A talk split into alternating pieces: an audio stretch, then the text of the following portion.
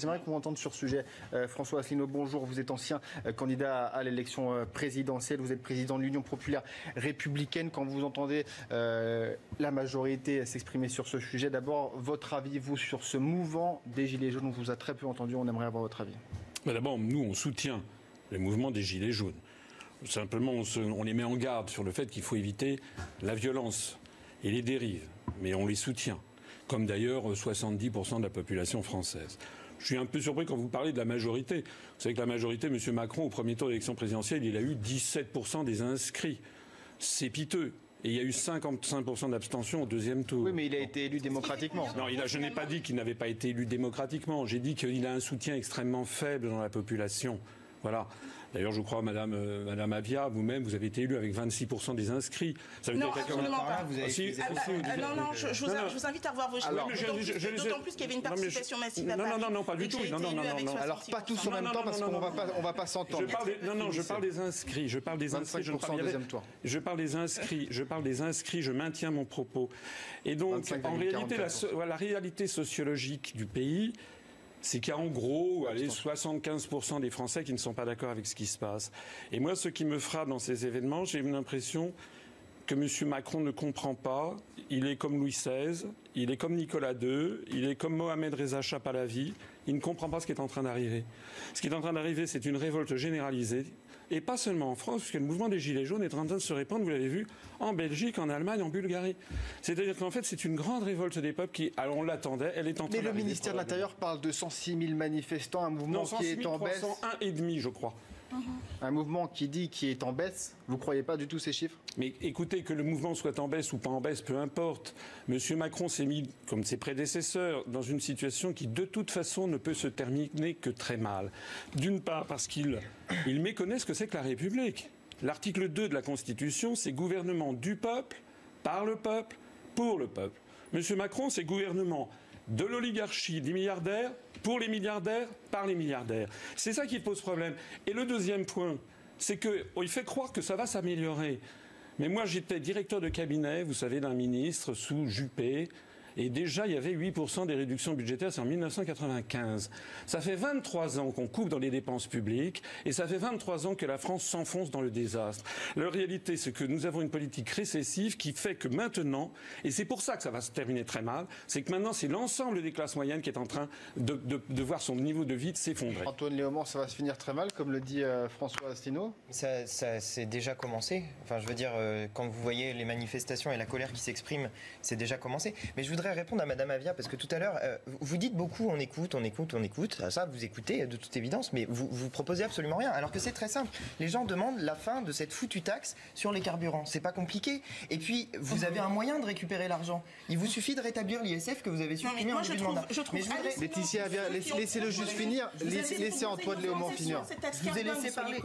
Laetitia Avia, laissez-le finir parce que les téléspectateurs écouteront. Justement, nous précisément, on est cohérent. On a proposé une augmentation de la fiscalité écologique mais associé à quoi? Associé à des augmentations de salaire pour faire, pouvoir faire la transition écologique. Ah, c'est génial, on a augmenté le salaire net. Associé à la planification écologique pour faire la transition écologique. Parce que si vous dites aux gens juste acheter une nouvelle bagnole qui coûte 27 000 euros pour qu'elle soit électrique, eh ben ils vont vous dire d'aller vous faire voir parce que c'est pas possible quand on n'a pas d'argent. Voilà. Donc, Laetitia bien. Non, je voudrais juste dire un truc parce qu'il y a quelque chose que vous ne dites pas. C'est que cette taxe sur la, sur la fiscalité écologique que vous avez mise en place, vous la mettez en place parce que vous, vous faites passer le CICE dans euh, la la, loi commune. C'est-à-dire que vous avez ah, envoyé, vous avez envoyé à la Commission européenne, dans le mm. cadre du semestre européen, un document qui dit que puisque le CICE va coûter plus cher cette année, c'est-à-dire 40 milliards d'euros, alors vous allez compenser cette somme, notamment par la fiscalité écologique. Donc ce que vous êtes en train de faire, c'est de mettre une taxe de 4 milliards d'euros. Pourquoi? Pour transformer votre CICE qui sert à rien en une taxe qui va en, un, crédit d'impôt qui va coûter encore plus cher. Laetitia Avia, non, vous avez vous, vous, êtes exprimé Antoine Léaumont. Laetitia Avia, allez-y, qu'est-ce que vous répondez milliards et on les utilise Écoutez, c'est parce que cette transition écologique, c'est vrai que nous on était au contact des gilets jaunes tout au long de la semaine. Ce qu'ils nous ont dit, c'est qu'ils sont d'accord pour payer des taxes, évidemment. Ils savent que nos hôpitaux, ils fonctionnent avec nos impôts, nos mhm. écoles, euh, nos universités, notre armée. Mais ce qu'ils comprennent mal, c'est vrai, c'est de les taxer eux, de ne pas forcément taxer les compagnies d'aviation avec le kérosène, de ne pas taxer euh, les, euh, les porte-containers qui polluent énormément. C'est ça, ils ont l'impression, ceux que nous avons rencontrés, en tout cas, ils ont cette impression-là. Mais bien sûr, moi c'est là que, je dénonce un manque de cohérence dans le sens où euh, cet été ou à, la rentrée plutôt, on nous a reproché de ne pas avoir suffisamment d'ambition écologique et qu'absolument euh, tout ce que nous mettons en, œuvre ou tout ce euh, sur quoi nous travaillons, hein, parce que bien sûr la taxation du kérosène c'est sur la table également, mais on ne veut pas, on veut pas. Oui, et, et, Gérald Darmanin l'a rappelé ce matin encore d'ailleurs. Donc je ne peux pas entendre que ce sont des sujets qu'on met complètement de côté. Tout à l'heure on me pose une question extrêmement pertinente. Qu'est-ce que nous faisons pour les classes moyennes? Nous augmentons le salaire net. Quand on supprime les cotisations salariales sur l'assurance, non, non, c'est déjà du salaire. le salaire brut, c'est du salaire. S'il vous plaît, on va, on va aller, on va aller sur le terrain retrouver. Bah non, on va donner la parole. Non, on va donner la parole. On va donner la parole aux gilets jaunes. Il y a un rassemblement actuellement du côté de, Bordeaux. S'il vous plaît, on va retrouver notre envoyé spécial Yael Benanou. Vous êtes justement du côté en, Gironde. Euh, il y a encore des rassemblements, des gilets jaunes. On l'imagine qui sont en colère. On va les écouter et après on vous entendra. Oui, ben justement, nous, nous sommes là depuis quelques heures maintenant. Nous sommes avec ces gilets jaunes qui sont là depuis plus de huit jours, depuis huit jours exactement, à se relayer ici, jour et nuit, 24 heures sur 24. Et euh, il y a beaucoup de solidarité ici, il faut le dire. Euh, les gens, certains gilets jaunes ont apporté de quoi manger. Ici, là, derrière moi, ils sont en train de, manger autour du feu, ils se réchauffent. Et les automobilistes, vous l'entendez, ils klaxonnent pour montrer leur adhésion euh, au mouvement. Il y a beaucoup, voilà, il y a beaucoup de solidarité. Et ce que l'on ressent ici, c'est de la colère. Les gilets jaunes sont, sont vraiment en colère. Ils, nous disent qu'ils aimeraient que le président de la République vienne, vive une journée avec eux pour, voir, pour ressentir ce qu'ils ressentent, car ils ne se sentent ni compris euh, ni entendus. Et en tout cas, la plupart d'entre eux ont un travail, mais ils n'arrivent pas à s'en sortir euh, à la fin du mois. Euh, mardi, le président de la République devrait s'exprimer, mais ils ne sont pas optimistes et ils comptent rester là encore longtemps. Merci El Benano, merci aussi à, Marie euh, Saint-Jour qui vous accompagne. J'aimerais, Axel Ronde, avant, de revenir sur ces, témoignages, faire un point avec vous. Est-ce que euh, on craint dans les forces de l'ordre que ce mouvement, eh bien, il s'amplifie, qu'il s'étende à travers tout le territoire d'une manière encore plus forte? On craint, oui, effectivement, que ça se radicalise beaucoup. Hein.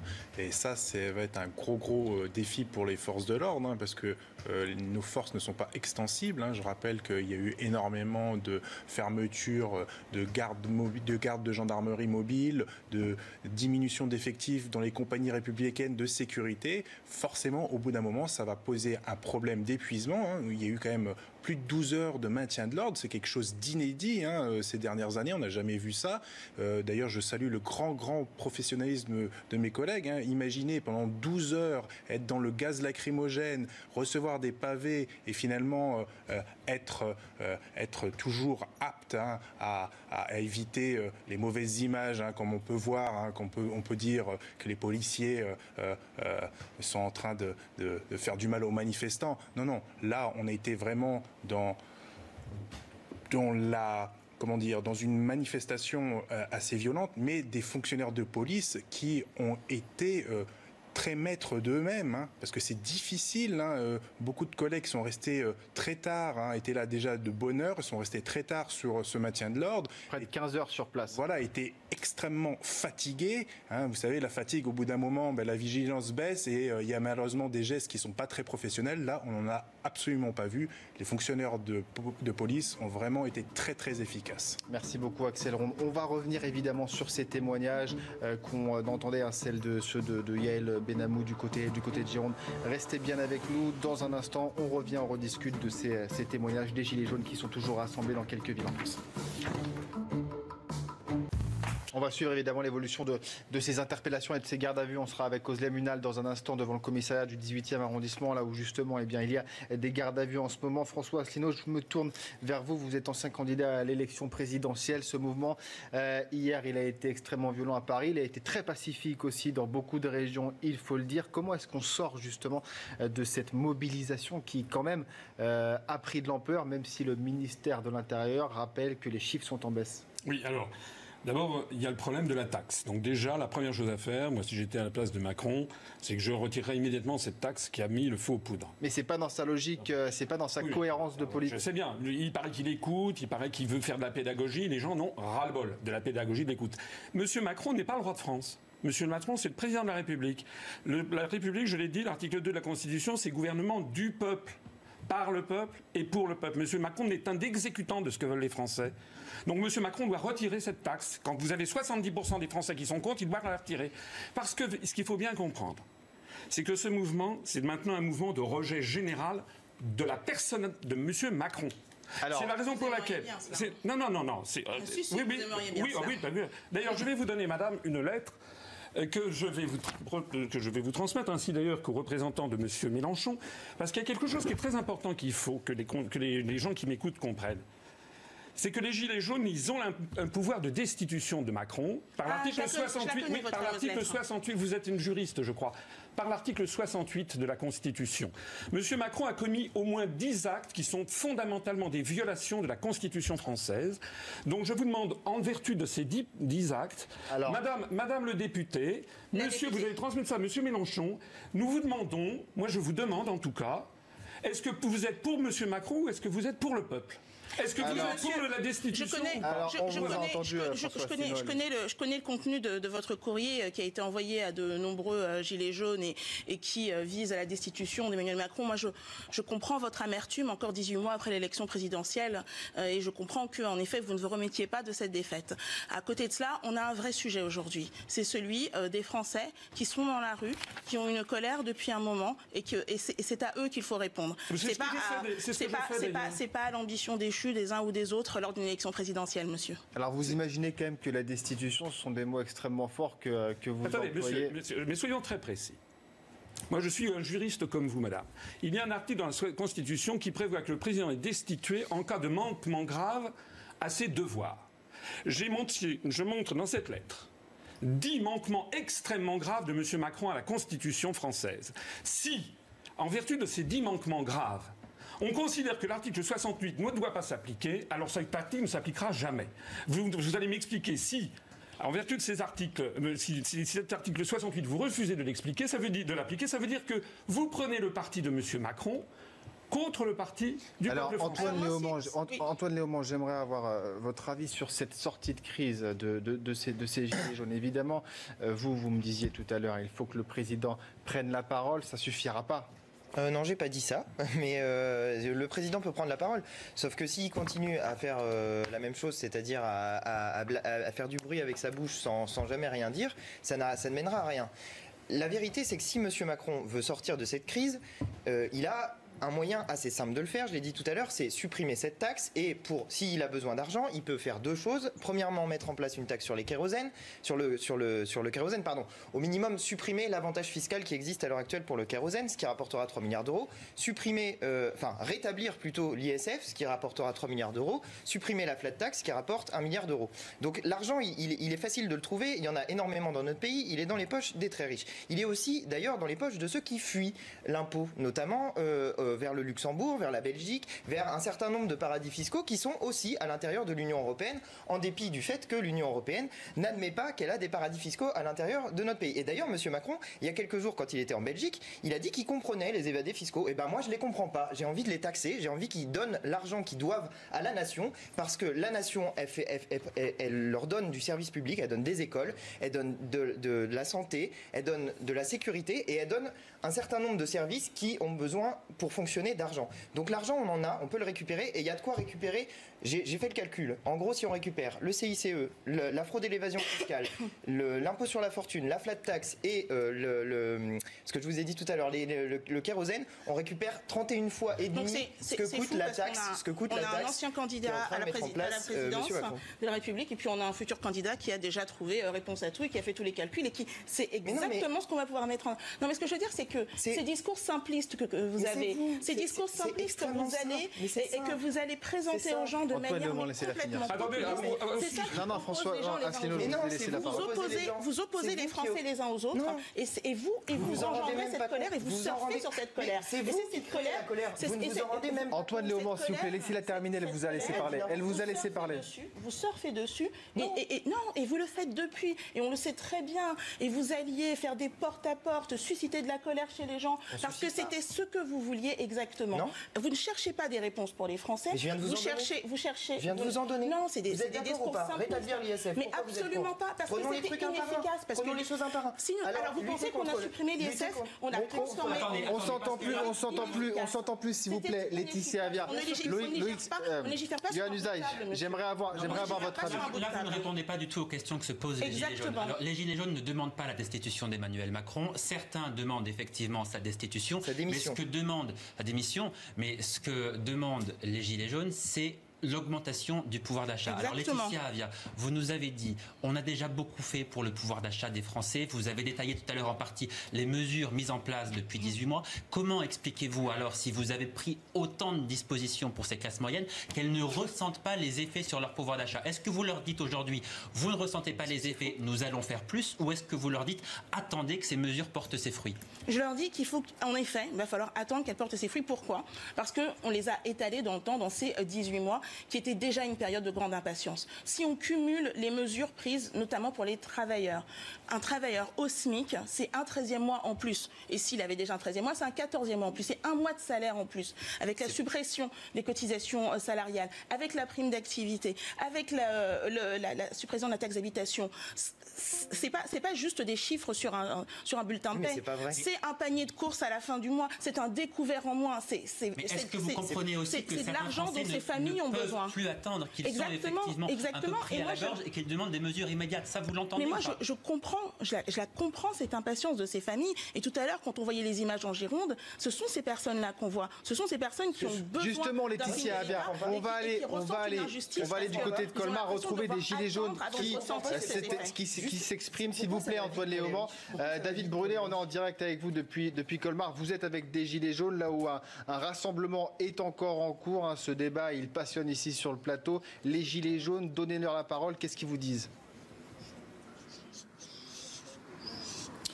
Eh bien, écoutez, les gilets jaunes convergent depuis euh, le début de la matinée. Ici, des gilets jaunes qui viennent de, toute l'Alsace, hein, de, euh, euh, de Molsheim, au nord de Célestat, dans le département du Bas-Rhin, mais aussi de Mulhouse, qui viennent ici à Colmar, hein, sur ce rond-point avec cette statue de la liberté qu'on ne voit pas, hein, malheureusement, elle n'est pas éclairée ce soir, mais statue de la liberté parce que c'est un hommage au, sculpteur Bartholdi, originaire de, de Colmar. Eh bien, de nombreux gilets jaunes ont investi ce rond-point depuis une dizaine de jours pour exprimer évidemment cette notion de liberté d'expression, de mobilisation. Et je suis justement avec l'un de ces gilets jaunes. Il vient de Strasbourg. Il a rejoint les gilets jaunes de, de Colmar hein, pour évider, évidemment pour exprimer son soutien. Alors Yannick, c'est un peu particulier. Vous avez été l'un des premiers gilets jaunes à être condamné la semaine dernière pour euh, entrave sur la voie publique et aussi euh, euh, d'autres condamnations, je crois. Mise en danger d'autrui également, ouais. Parce que vous avez tout simplement bloqué l'autoroute à hauteur de Strasbourg. Voilà, on a fait une chaîne humaine et donc on s'est tous tenu la main et puis donc finalement on a, on a réussi à me choper quoi.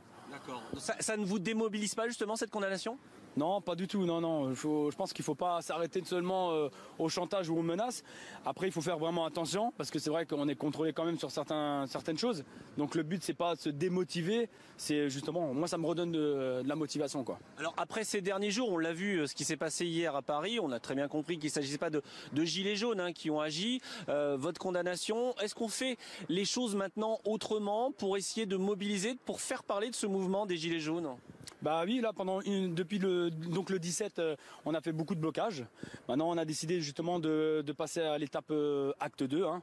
Donc c'est vraiment de, de bloquer tout ce qui est maintenant euh, tout ce qui est les parlements européens, euh, les le, tout ce qui est euh, Les institutions. Voilà, voilà, les centres d'impôts et tout ça. Et euh, les blocages d'autoroutes et tout ça, maintenant on arrête. On pourra, on pourra faire ça le week-end, mais maintenant ça on arrête. Maintenant il faut taper un tout petit peu plus fort. Il faut euh, jouer avec la bourse et faire descendre tout ça. Quoi. C'est quoi l'idée? C'est justement de, de, d'être, de rester euh, populaire auprès des Français et des Françaises, c'est bien ça? Bah, moi je les soutiens, donc en tout cas oui, c'est voilà, il faut, il faut être solidaire, être populaire avec tout le monde et euh, être tous ensemble quoi. C'est important justement de se soutenir les uns des autres. Vous venez de Strasbourg sur le Colmar justement. Ça c'est important cette notion-là de, solidarité entre vous? Bah bien évidemment parce que moi j'étais à Auchan-le-Kirch, on était pas mal.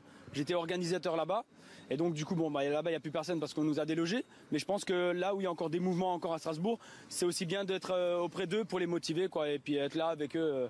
Donc c'est vraiment important parce que il faut savoir que eux ils sont là depuis le 17. Donc franchement euh, bravo à eux.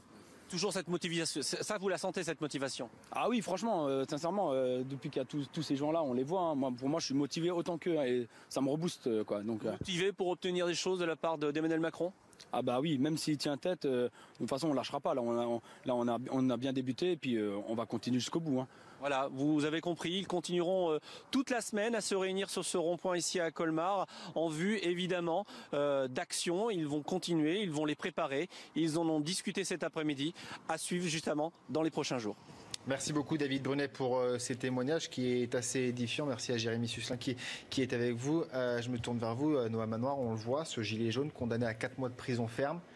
Euh, ça ne l'arrête pas. Il a envie, il veut aller manifester. La chance qu'il a eue, c'est que a priori, il écope d'une condamnation sans mandat de dépôt, parce que pour ce qui risque de se passer demain, bon, parce qu'a priori, il y a fort à parier qu'il y a une certaine, euh, je dirais, partie des gardés à vue qui ont été interpellés hier sur la capitale euh, reconduits, euh, puisqu'on est dimanche. Bon, la, justice fonctionne toujours, mais dans, des proportions un peu moindres. Et euh, je pense qu'on va avoir un certain nombre de comparutions immédiates demain. On ne sait pas, ce sera peut-être des convocations, mais logiquement, ça devrait être des comparutions immédiates. A priori, il y a des gens qui risquent malheureusement de faire l'exemple. Et justement, alors moi, je voulais pas venir pour redire ce qu'on a dit hier ou avant-hier. Il fallait, j'irai analyser la situation au jour le jour. Et j'ai été très attentif à ce qui se passe sur les réseaux sociaux depuis ce matin. Et effectivement, euh, on a deux choses. Déjà, on a une digue qui est en train de se fissurer entre les policiers et les gilets jaunes. C'est-à-dire que depuis ce matin, on a des vidéos qui se répandent de façon virale de policiers, de gendarmes, de douaniers, de militaires qui disent, euh, avec des masques, etc., mais en uniforme, en tenue, euh, allez-y, on est avec vous, on vous soutient, on en a marre d'être muselés. et voilà, ils le font à titre individuel. Ça ne veut pas dire qu'ils sont majoritaires, j'en sais rien. Mais on a 4, 5 vidéos qui tournent de façon virale depuis ce matin sur les messageries cryptées sur les réseaux sociaux. Donc on sent qu'il y a quelque chose qui est en train de se fissurer. Il va falloir être extrêmement vigilant. La deuxième chose, c'est qu'on commence déjà à évoquer sur les réseaux sociaux un, une- un rassemblement pour euh, samedi prochain. Donc les, les modalités de ce rassemblement ne sont pas euh, encore définies parce que ça se fait toujours de façon un petit peu anarchique. Les gens décident, commencent à suggérer. Mais est-ce qu'on peut s'épargner ou pas ce qui s'est passé euh, hier? Pour la semaine prochaine Euh, Sur, le- l'appel à manifester euh, de samedi prochain, ça a été clairement euh, défini. hein. Les, les organisateurs, s'il y en a, appellent à faire ça dans le calme et à ne pas revoir ces images euh, que, que vous voyez hein, sur notre antenne, sur, Oui, sur mais- CNews. Je vous voyais acquiescer, euh, François Asselineau, vous, vous êtes d'accord? On, est- on a Oui, je crois- une je fissure crois- qui, se- oui, qui est en train je- de se créer Oui, vous savez, euh, notre mouvement politique, l'UPR, est le, plus, le site le plus consulté de tous les partis politiques français. Et moi, je constate depuis maintenant une dizaine de jours une radicalisation extrêmement rapide de la situation. J'ai dit en préambule de mon intervention, je pense que nous sommes dans une phase pré-révolutionnaire. Je pense que M. Macron aurait intérêt très très très très vite à tout lâcher. Parce que sinon, on va vers des violences. Et la lettre que je demande, et je m'adresse encore une fois à tous les téléspectateurs, il y a un moyen. Vous pouvez demander à tous les députés, tous les sénateurs d'arrêter la violence, et notamment aux opposants, ceux qui disent qu'ils vous soutiennent, Mélenchon, Dupont-Aignan, Madame Le Pen, demandez-leur de procéder à la lan- au lancement de la procédure de destitution. Et là, on va voir qui sont les vrais opposants à Macron. Laetitia Avia, quand vous entendez ce, ce- Voilà. ce témoignage de ce gilet jaune qui a pris 4 mois de prison ferme, quand vous entendez Noah Manoir qui dit il y a peut-être une euh, fissure dans la digue entre les forces de l'ordre et, et ces gilets jaunes, est-ce que ça fait, est-ce que le, le- le gouvernement il se dit pas on est peut-être, c'est vrai, à une période vraiment très délicate? Alors moi, je voudrais dire euh, deux choses. Bien sûr qu'on est dans une période délicate, euh, je pense que ça ne, ça, ne fait doute pour euh, qui que ce soit. Mais je voulais dire deux choses. Tout d'abord, je voulais saluer le, courage, le professionnalisme et le sang-froid de nos forces de l'ordre, qui ont su vraiment dans cette période où on a des manifestants qui ont des profils très différents, qui, qui ont su gérer cette situation pour qu'il y ait le moins de, de- dégâts de humains possible.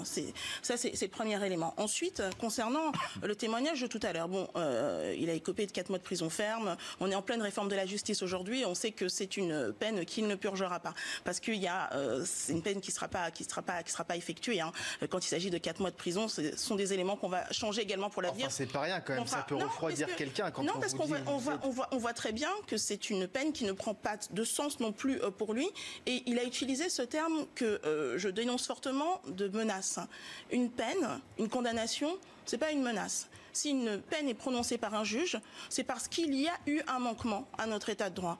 Et donc, moi, je suis pour les manifestations. Je suis pour la liberté de chacun de s'exprimer, mais il faut respecter notre état de droit. Et ce qui s'est produit hier n'était pas le cas. Et s'il a, lui, euh, écopé de 4 mois de prison, c'est que euh, il a, euh, il n'a pas respecté euh, le droit. Et donc, on ne peut pas dire qu'il s'agit de menaces ou quoi que ce soit. Antoine Léaumont, vous euh, soutenez à la France Insoumise, vous appelez à- aux Gilets jaunes à, à descendre dans la rue pour l'acte 3 le, le- Mais le 1er décembre prochain. C'est pas notre rôle. Nous, euh, on- les, les Gilets jaunes, c'est un mouvement citoyen et qui a ses propres mots d'ordre, qui a ses propres modes d'action. Nous, ce qu'on fait, c'est. euh, Bien sûr, mais vous en insoumis- parlez, vous faites On dit un peu de récupération Non, politique pas aussi. du tout. Justement, c'est très difficile parce qu'il faut à la fois. Nous, on essaye d'aider de ce mouvement de, de- de toutes nos forces, mais en même temps, il ne faut pas que les représentants de la France insoumise le fassent d'une manière qui empêcherait que ce mouvement citoyen s'exprime avec ses mots d'ordre et euh, avec ses propres revendications. Et d'ailleurs, je voudrais dire que c'est très bien ce que vous faites de donner la parole aux Gilets jaunes sur, sur, sur votre antenne, parce que Merci dans de les le dire. moments- dans les moments où, euh, où, euh, vous donnez la parole aux gens, on entend la colère, on comprend pourquoi les gens sont en colère. Tout à l'heure, il y avait ce monsieur, j'ai oublié son prénom, je suis désolé, euh, qui, qui expliquait qu'il a 1500 euros par mois pour vivre. Michel. Ils sont deux. Non, c'était pas Michel, c'en était un autre. Gérard. Gérard, voilà, c'est ça. Euh, et, et ils sont deux pour vivre et, et- et ils n'arrivent pas à s'en sortir euh, avec cette somme. On comprend pourquoi les gens sont en colère. Et je suis désolé, Madame Avia, quand vous dites que euh, il faut que les Français attendent, vous dites pas ça aux riches. Les riches, vous leur avez filé 3 milliards d'euros plus 1 milliard de flat tax, comme ça, comme ça, rubis sur l'ongle, en espèces. rubis sur l'ongle. Comme ça, on Mais a voulu voir les uns après les autres, on leur a donné non, des enveloppes. Eh bien, on peut le dire très clairement. Mais bien les sûr. 100 personnes les plus riches de notre pays, les 100 personnes. Continuons- continuons de répéter.